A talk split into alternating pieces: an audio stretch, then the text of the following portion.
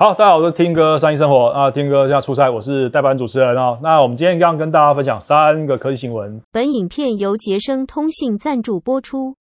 第一个哦，一月四号，台湾 vivo 的 X 九零就要即将上市啦。那目前我们得知的最新消息，台湾会上市 X 九零哦，跟 X 九零 Pro。那 X 九零 Pro Plus 则是应该是不会进台湾啦，虽然我自己有买。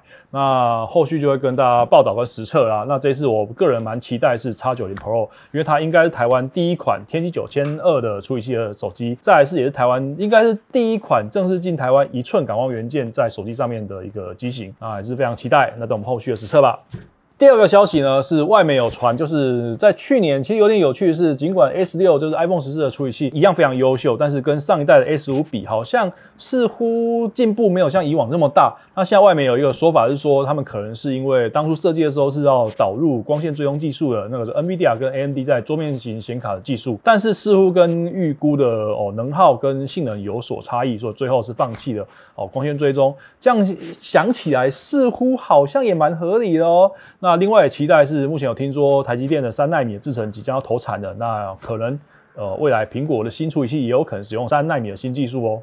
好，第三则科技午报呢，则也算是科技新闻吧，超科技了，那就是在一九七七年的动画作品哦，超电视机器人。恐怕德拉 V 哦的新的真人化电影即将推出啦。那这次由是由菲律宾拍摄，然后由日本东映监修的。那日前也放出了前导预告。怎么说呢？我觉得看起来还蛮有原作感，尤其它是五 G 合体的感觉，还挺有 feel 的啦，应该这样说。但是真人你也知道，日本动画、日本漫画的真人化电影的评价似乎嗯会有点怕怕的。那大家喜欢真人化电影吗？或者是大家觉得哪个作品做得好？钢炼巨人？还是传说中的七龙珠，或是最近也是传说要真人化电影的《圣斗士星矢》，嗯，真的让人家感觉很复杂。